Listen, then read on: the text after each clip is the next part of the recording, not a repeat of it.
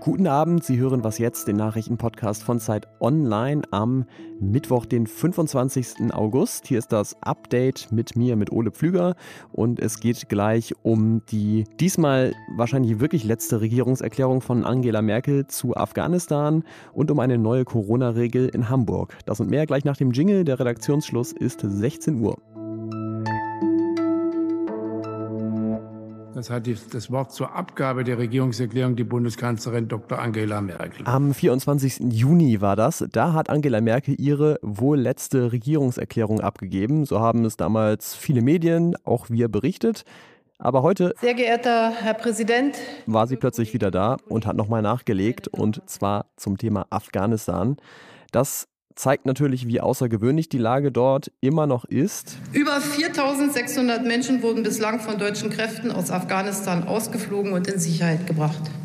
Deutsche Staatsbürger, Afghanen, insgesamt Staatsangehörige aus etwa 45 Nationen. Und Merkel hat dazu einiges zu erklären im Namen der Regierung. Zum Beispiel ja die Fehleinschätzung darüber, wie schnell die Taliban das Land unter ihre Kontrolle bekommen würden. Unterschätzt aber haben wir, wie umfassend und damit im Ergebnis wie atemberaubend schnell die afghanischen Sicherheitskräfte nach dem Truppenabzug ihren Widerstand gegen die Taliban aufgeben würden. Aber auch die Frage, warum afghanische Ortskräfte, die der Bundeswehr da geholfen haben, nicht schon viel früher ausgeflogen wurden, obwohl ja schon seit Monaten feststeht, dass dieser Abzug kommen würde, das kritisiert hier auch linken Fraktionschef Dietmar Bartsch. Sie bringen das Desaster zum Ausdruck, das Sie in Afghanistan mit angerichtet haben. US-Präsident Joe Biden will ja auf jeden Fall bis Ende August alle Soldatinnen und Soldaten abziehen. Das hat er nochmal bekräftigt. Dass der gesamte Einsatz mit der Haltung des militärisch stärksten im Bündnis, der USA, buchstäblich steht und fällt, war uns immer klar. Und das würde auch bedeuten, dass Deutschland danach keine weiteren Menschen mehr ausfliegen kann, weil die US-Armee eben derzeit den Flughafen in Kabul sichert. Zusätzlich soll die Sicherheitslage vor Ort immer schwieriger werden. Es geht die Angst um vor möglichen Selbstmordattentätern, sodass Polen zum Beispiel die Evakuierungen inzwischen ausgesetzt hat. Wie es dann ab September weitergeht, das ist natürlich sowieso die große Frage. Ein Taliban-Sprecher hat da heute in Aussicht gestellt, dass Afghanen, die das Land verlassen wollen, das auch in Zukunft auf legalem Wege werden tun können. Wir bleiben im Bundestag. In der Morgensendung hatten wir das ja auch schon als Thema, die Entscheidung darüber, ob wir uns weiter in einer sogenannten epidemischen Lage von nationaler Reichweite befinden. Klingt sehr bedeutungsschwanger und ist es auch, denn wenn das so ist, dann hat der Bund mehr Möglichkeiten, Corona-Regeln festzulegen oder zu lockern, wie zum Beispiel das bei der Bundesnotbremse im Frühjahr der Fall war. Bei Redaktionsschluss war diese Verlängerung noch nicht durch, aber mit den Stimmen der Koalition aus Union und SPD wird sie wohl durchgehen. FDP und Grüne haben angekündigt, dagegen stimmen zu wollen. Sie halten das Ganze nämlich für verfassungswidrig mit dem Argument, dass die Voraussetzung dafür ist, dass die akute Überlastung des Gesundheitssystems droht. Und auch wenn jetzt gerade die Zahlen wieder steigen, ziehen sie in Zweifel, dass das so ist, weil ja die Risikogruppen inzwischen weitgehend durchgeimpft sind.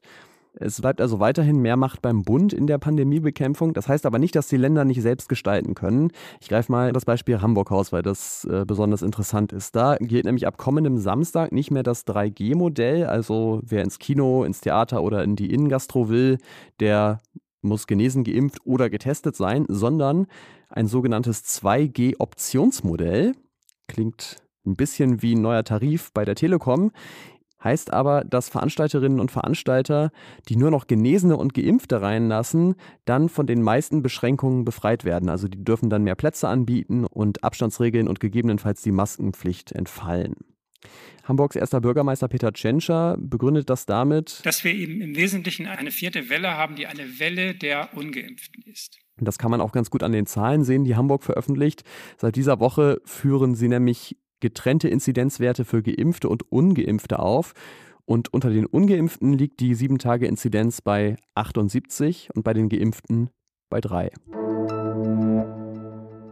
Am Montag habe ich hier in der Morgensendung ja mit Marc Schieritz gesprochen und der hat mir da das Konzept der sogenannten Klimaclubs erklärt. Also eine Gruppe von Ländern, die die Treibhausgasemissionen stärker reduzieren will als andere und ähm, dann zum Beispiel über Zölle den Druck auf andere Länder erhöht, das Gleiche zu tun, wenn sie Handel mit ihnen treiben wollen.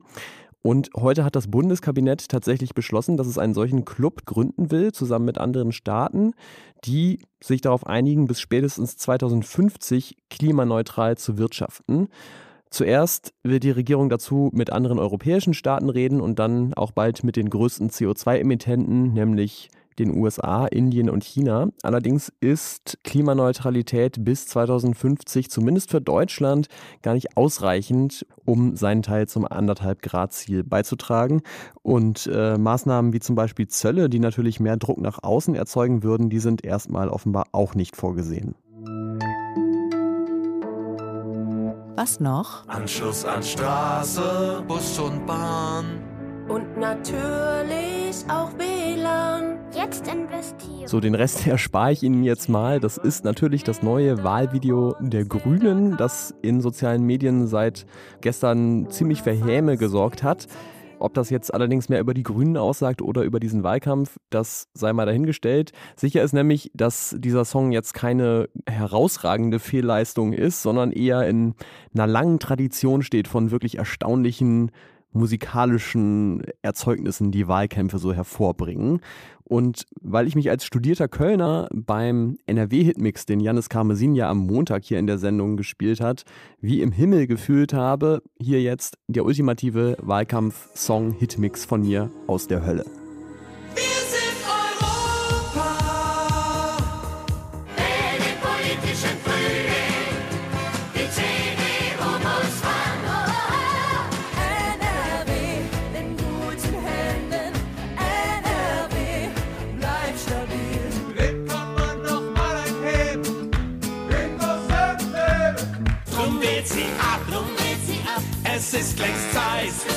Vielleicht ist da ja auch ein schöner neuer Ohrwurm für Sie dabei.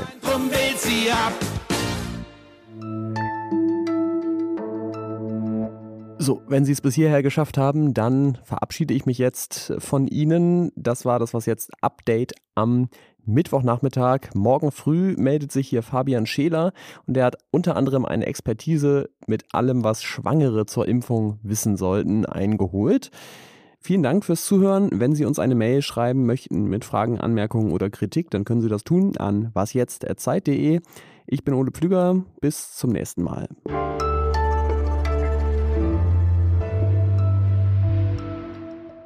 ...2G, 3G, G7. Irgendwann sind, glaube ich, die Gs dann auch mal ausverkauft.